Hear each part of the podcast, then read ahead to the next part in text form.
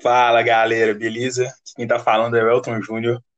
É, para você que não me conhece ainda, eu sou estudante de gestão pública da UFMG e esse é o nosso mais novo projeto, juntamente com meu amigo Rodolfo. Se apresenta pra galera aí, Rodolfo. E aí, pessoal, meu nome é Rodolfo, é, eu sou aluno de gestão pública também da UFMG e nós estamos aqui nesse podcast para falar um pouquinho sobre política da nossa forma, né? Puxando um pouquinho para a gestão pública e trocando uma ideia mesmo, como, como dois amigos conversando e colocando essa conversa em público aí. É... Fala mais um pouquinho, Elton, do que, que a gente pretende fazer. Então, a gente respira política, né? Para quem, quem não sabe, eu fui candidato a vereador na última eleição. É, a gente gosta muito de acompanhar e de, de ver mesmo é, como é que está circulando a política da nossa cidade, do nosso país, enfim. E aí, pensando nisso e na importância de discutir política e trazer as pessoas para discutir também, porque eu acho que política é, é tema para todo mundo, sabe? É, vem a ideia do podcast, da gente trazer um pouquinho é, as principais notícias da cidade mesmo relacionadas à política e comentar isso de um jeito que não seja tão chato, tão complexo, de um jeito que seja legal para todo mundo mesmo ouvir e se inteirar um pouco mais do assunto. A ideia não é fazer ninguém aqui virar expert em política, até porque a gente também não é, né, Rodolfo? Mas simplesmente Exatamente. participar um pouco mais e entender mais. Exatamente. Então, a ideia é essa, né? É, de vez em quando a gente vai chamar algumas pessoas, alguns convidados, né? É, pessoas famosas e não famosas, amigos e, e não amigos, para a gente ter uma visão ampla e. Não, eu vou chamar não amigo, meu amigo. é. Então, beleza, Elton, vamos começar? Não, bora começar então, porque é, já vai ter conteúdo já hoje e o assunto do dia, né, que não dá para deixar de falar, é coronavírus, né? Epidemia, é, pandemia, epidemia não, né? Pandemia. E aí, Rodolfo, o que, que tem para hoje? Então, assim, é, esse podcast é feito por dois Belo Horizontinos, então a gente vai trazer muitas notícias de, de, de Belo Horizonte, do estado, né, de Minas Gerais. É, e a notícia que, tá, que, que, acabou de sair hoje, agora à tarde, é, a gente está gravando esse podcast agora no dia 15 de dezembro de 2020, foi a assinatura do Calil com o governador de São Paulo, João Dória, é, de um acordo para o fornecimento de vacinas para os profissionais de saúde de Belo Horizonte, tanto da rede privada quanto da rede pública. É, comenta mais um pouquinho aí, Elton, sobre. É, não, teve um encontro entre os dois né, em São Paulo, e o presidente do Instituto, do Instituto Butantan, né, que está produzindo a Coronavac aqui no Brasil, também participou do encontro, e a ideia do Calil, pelo que, que a gente conseguiu apurar até agora, é, é, literalmente ter um plano B caso o governo federal não consiga fazer um plano de imunização que chegue no país inteiro. Então, como o, o governo estadual de São Paulo né, já está já tá antecipando tudo isso da vacina para uma hipótese onde o governo federal não, não faça isso, o Calil se aproximou do Dória e a ideia é que tenha vacina pelo menos para quem está na linha de frente, né, combatendo o vírus, o que é muito importante, né? Acaba que esse encontro mostra um pouco da falta de, de coordenação que está tendo no Brasil, porque em todos os países do mundo esse movimento de vacinação está sendo comandado pelo governo, os governos federais, né? Então, é meio que os presidentes, os primeiros ministros ou primeiros ministros estão conduzindo isso, mas aqui no Brasil tá, tá meio complicado, tá tendo uma briga, é, não só política, né, mas ideológica também, em torno de, de vacinar ou não vacinar as pessoas, o que é, que é muito complicado. E os governantes é, dos entes federativos né, ficam aquém dessa disputa aí, os prefeitos, os governadores não, não sabem o que fazer, né? Alguns tomam protagonismo e vão seguindo mesmo. E aí, o que, que você acha? Exatamente. É, trazendo um pouquinho a, a luz da gestão pública, que é o, que é o curso que a gente faz, é, a gente sabe que a saúde no Brasil é, é pública e universal é, e gratuita, é gratuita para todos e, e, funciona através de uma coordenação tripartite, né? Entre a, a União, que é o governo federal, os estados e, o, e, os municípios, né? E geralmente a União tem um papel fundamental, visto que ela é a centralizadora de quase 70% dos recursos do, do, do país. Né? Então, é, é, a União quem faz o Plano Nacional de Vacinação, é a União quem distribui as vacinas, geralmente, mas tendo esse vácuo de poder, os estados e os municípios estão tendo que ganhar um protagonismo. Né? E aí o problema está nos estados e municípios que possuem, que não possuem a estrutura que igual, igual ao do estado de São Paulo e a cidade de Belo Horizonte. Né? Então, assim, é, os municípios do, do interior e os estados com menos recursos, eles vão acabar sofrendo com a questão da vacina e a população de, dessas áreas vão, vão acabar é, recebendo a vacina é, é, depois, do, depois do resto da população desse, desse, desses entes mais fortalecidos na nossa federação, se o governo federal não tomar nenhuma atitude. Né? A gente está vendo que o governo federal tá, vem, vem tentando é, é, fechar acordos de vacina. Parece que o presidente vai assinar nessa semana ainda um acordo para separar 20 bilhões de orçamento para compra de vacinas, mas é, a gente esperava que, que esse processo viesse um pouco antes. Exatamente. E que houvesse também um pouquinho mais de, de, não sei se profissionalismo é a palavra, mas um pouco mais de cooperação. Porque por mais que, que, esses atores políticos sejam de espectros ideológicos diferentes, eu acho que em situações de crise como a que a gente vive, é, é preciso ter um pouco de conversa, um pouco de diálogo é, entre os grupos. Então, o que a gente acompanha essa semana, não, essa semana não, né? Vem acompanhando durante esses meses, não, não é isso. São atores que estão têm meio que brigado mesmo e a população acompanhando onde é que vai a briga, onde é que não vai. E meio complicado isso tudo. Exatamente. É, é isso sobre o coronavírus, né? Para não falar mais, que já está. A saúde mental das pessoas Vamos. já está indo embora com esse trem. Mas Vamos enfim. Vamos aguardar cenas dos próximos capítulos, né? Tomara que a gente seja vacinado o mais rápido possível. Tem que ter carnaval, gente. Tem que ter é, a gente precisa voltar ao normal e, infelizmente, só com, só com vacina para isso poder acontecer. É, a segunda pauta que a gente trouxe para o dia é que aqui em BH a gente está tá na expectativa de votar essa semana um projeto de lei que proíbe o uso de veículos de tração animal na cidade. Então, carroças ou veículos desse tipo estarão permanentemente proibidos e a ideia é montar um plano, né, Rodolfo, que vá diminuindo é, gradativamente o uso desses veículos até todos serem substituídos por veículos de tração motor. Exatamente, Elton. É, o, o projeto é de autoria do, do, do ex-vereador, agora deputado Oswaldo Lopes, né, que prevê a extinção do, dos veículos de tração animal em quatro anos. Né? É, é, uma, é uma extinção gradativa, ela vai diminuindo a cada ano que passa.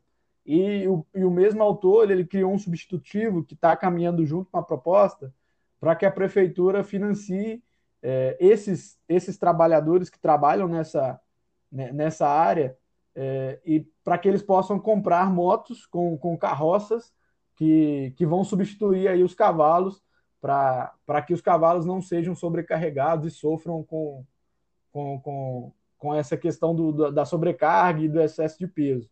Né?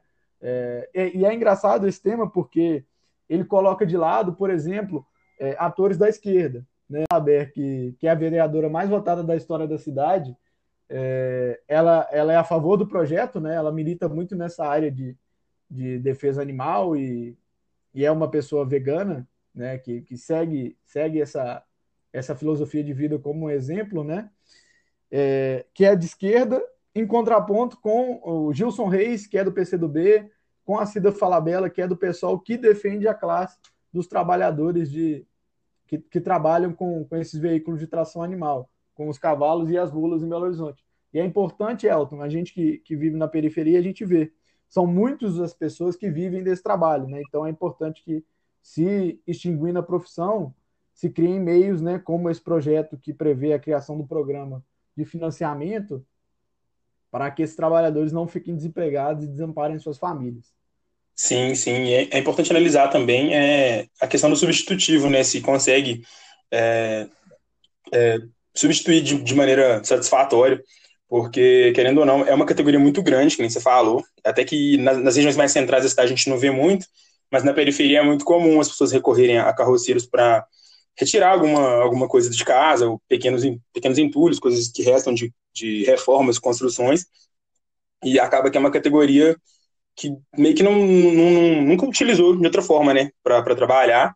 E embora eu seja completamente favorável a, a essa ideia de, de, substituir, tem que estudar de maneira muito inteligente como é que isso vai ser feito e trabalhar junto com a prefeitura, né, para realmente ter, ter uma maneira de, de financiar isso, porque se a gente corta de maneira abrupta e muda total, totalmente o sistema, é, essa galera vai ficar desassistida por um tempo, e, e aí faz diferença, né? Chegando até não ter outros recursos para sustentar. Então, acho que é, é uma discussão que tem que ter, ter bastante cuidado, assim. A nova legislatura está tá bem alinhada com isso, né? É, foram eleitos vários vereadores com alinhamento a essa causa animal, e que é muito importante, né? Não dá para a gente desprezar isso. Sim, e é, é inusitado que em 2020, né, a gente pensa que é, a gente está numa metrópole que é uma das maiores cidades do Brasil, mas que a pobreza ainda ronda a, as periferias de Belo Horizonte, e essas pessoas que trabalham com veículos de tração animal são pessoas que já vivem na vulnerabilidade, né? Então, é, é preciso que se crie um colchão aí de apoio para essas pessoas, para que elas não fiquem desamparadas. Né? Então, Exatamente. É importante que esse projeto seja aprovado já com a previsão de alguma forma de requalificação ou que seja de compra de veículos para que eles façam é, essa mesma natureza de trabalho, que muito contribui para as periferias, porque a gente percebe que é, eles fazem um serviço que, que é bastante eficaz.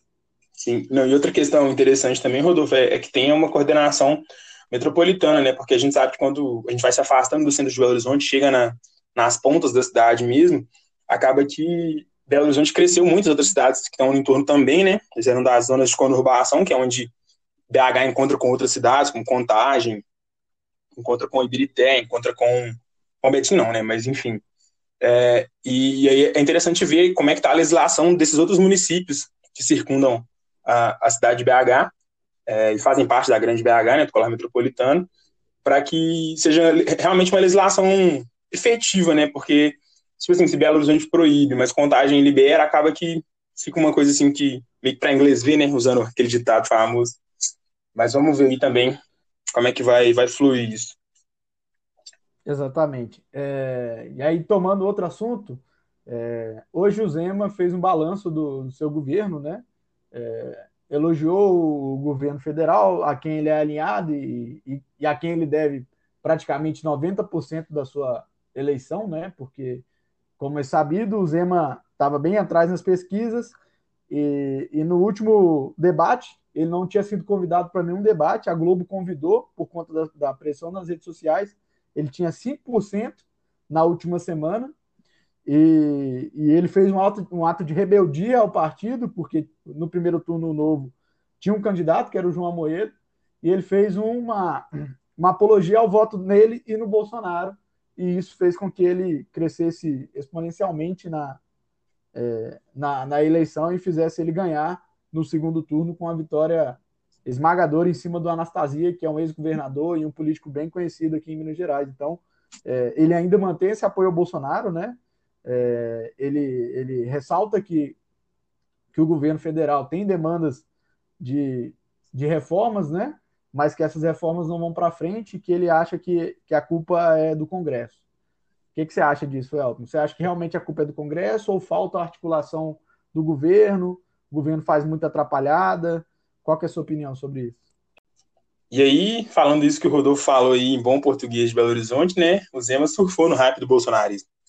E eu acho que o governador de Minas, ele ele está pensando numa estratégia eleitoral que é interessante, tipo assim, mas pode ser bem arriscada também, de continuar como aliado do governo Bolsonaro, porque embora seja um governo que perdeu bastante força ao longo do ao longo do caminho, ao longo do mandato, né? Ele ainda tem uma base que, que é, é bem coesa, assim, bem, bem unida mesmo, e que talvez leve ele para o segundo turno, já pensando numa possível, não possível não, né? Numa iminente eleição presidencial que a gente vai ter em 2022. É, e em relação às reformas, eu acho que o governo federal ele tem, tem tido uma relação muito conturbada com os outros, os outros poderes, é, tanto com, com o poder judiciário, né, representado pelo STF, quanto com o poder legislativo, é, principalmente na figura do, do, presidente da Câmara dos Deputados, que é o Rodrigo Maia. É, Para quem não sabe, o presidente da Câmara é uma figura muito importante, porque é ele que pauta o que vai ser votado. Então, é meio que ele que dá o tom de qual vai ser a discussão. É, a gente teve é, recentemente a aprovação, por exemplo, da reforma da Previdência. Se o presidente da Câmara não, não optasse por votar, o projeto não entraria é, em, em, discussão, não iria pra, nem para a comissão, nem para plenário. Então, tem uma relação boa é, institucionalmente entre, entre o legislativo e o executivo é muito importante, o que o Bolsonaro não tem, e, e, que eu acho que não faz sentido o Zema culpar é, a Câmara dos Deputados, entende? E aí, sem isso, ele não consegue avançar na, na, na agenda que ele, que ele combinou com os eleitores dele, né? Porque o Bolsonaro foi eleito também por uma agenda liberal, por uma agenda de reformas que, iria, em tese, trazer crescimento para o Brasil. A gente pode até opinar mais qualitativamente sobre isso depois, mas analisando friamente é isso. E sem essa cooperação não acontece, né? Acabou que veio a pandemia também, que o Congresso e o, e o Poder Executivo, né, que é o presidente e o secretariado todo, teve que, que tomar uma série de medidas é, emergenciais, né, para conter a pandemia e para poder ir trabalhando. Mas eu acho que a culpa das reformas não terem saído ainda é mais do governo federal, mais do executivo do que do, do legislativo. Importante citar também que o, o, Rodrigo Maia ele é do DEM, né? um partido que é comprometido com as reformas, então se há aí uma, um problema de articulação, é um problema é, que o governo tem que resolver, né? não a Câmara dos Deputados em si. Né? É uma, é, a gente vive um sistema presidencialista, né? e é importante falar isso. Né? O Bolsonaro ele foi deputado 28 anos, ele sabe muito bem como funciona o Congresso, então se ele foi eleito prometendo o que ele prometeu, é, provavelmente ele sabia os caminhos para cumprir. Então, cabe aí ele dar um direcionamento melhor para a equipe dele, para que os acordos sejam fechados e que as pautas que ele quer possam ser votadas. Né? Esses dias o Rodrigo Maia falou que é, algumas pautas não iam para frente porque não era do interesse do governo, porque o governo não queria que o Maia é, avançasse nessas propostas de reforma para prejudicá-lo na sucessão da Câmara. Então, é, esse é um assunto que vai vir aí nos próximos podcasts, porque agora em 1 de fevereiro a Câmara e o Senado vão eleger os novos presidentes, né, que, não, que não vão ser os mesmos, porque esses não podem ser reeleitos de novo. Então é um assunto que vai é, ser pontuado aqui no nosso podcast, com certeza. E aí, Esse vamos finalizar. Tá... Pro... Opa, te cortei. É, não só falei que esse assunto está fervendo, as articulações e, e, e combinações lá os bastidores da Câmara estão todo dia aí no noticiário, porque o governo tem um candidato, o Maia quer colocar um outro. Enfim, vamos ver como é que vai, vai ser isso aí. E para fechar, como é que vai ser e qual a última notícia do dia? Para fechar, é só uma nota rapidinho. Ontem o Biden foi é, ratificado né, pelo Colégio Eleitoral dos Estados Unidos como presidente eleito, né, exatamente como, como previsto pelo, pelos órgãos de imprensa, né, desde o início da apuração das eleições dos Estados Unidos, né, o que era... Depois de é... 87 anos, né? Exatamente, é, é o presidente... Demora é pra caramba. É, é, mas eles já estão tomando a vacina e a gente não, então, assim, a gente não pode muito é. julgar eles, né? É, e aí, a, o Bolsonaro acaba de, de reconhecer o Biden como presidente, né? E aí vamos ver como é que vão ficar as relações do, do, do, nosso país com os Estados Unidos, que provavelmente vão sofrer alguns abalos aí daqui para frente, porque o Biden é de uma orientação um pouco diferente da do Trump. É, apesar disso, né, eu acho que a, a, declaração do Bolsonaro reconhecendo a vitória foi bem, bem cordial, assim, né, só demorou para caramba. A gente foi a última democracia a reconhecer é, que ele tinha ganhado. E agora acho que falta só o Kim Jong-un, né? Que é o ditador da Coreia do Norte. então, acaba é meio complicado isso. Mas foi, eu, eu, eu li a, a, declaração oficial, foi bem, bem cordial, assim, Bolsonaro, em tese, né? Se dispôs a trabalhar junto com, com Biden para que existisse uma, uma cooperação é, que visasse mesmo o interesse comum e a melhoria para os povos povo brasileiro e pro povo estadunidense, né? Não vou falar americano, senão vou falar de todo mundo. Mas é isso. Então, então fechamos, então, né? Exatamente. É, esperamos que vocês tenham gostado aí do nosso podcast. É, falem depois comigo, com o Rodolfo, o que, que vocês estão achando, se ficou bom, se ficou ruim, o que, que pode melhorar, é, para a gente continuar gravando. É, deem sugestões também de pessoas que topariam participar com a gente para falar um pouquinho de política, de economia, de, sei lá, é, fala uma coisa legal de falar aí, Rodolfo. É, o Natal. Natal, Papai Noel. É, enfim, coisas relevantes. Naruto. Pode, coisa exatamente. Boa. A gente pode fazer uma enquete aqui se, se o arroz com passas ou sem passas ele é, ele é bom ou não, né? Não, sem passas, é unanimidade, né? Mas não, enfim. Lógico que é com passas, com passas, pô. enfim, galera, espero que vocês tenham gostado. É, mandem feedback. Um abraço para todo mundo. Fiquem bem, fiquem seguros. E beijão para vocês. É isso aí, pessoal. Esse é o É Político AI, é o nosso podcast. A gente está aprendendo, mas vamos para cima aí, conversar sobre política e todos os temas que nos interessam. Grande abraço para todo mundo.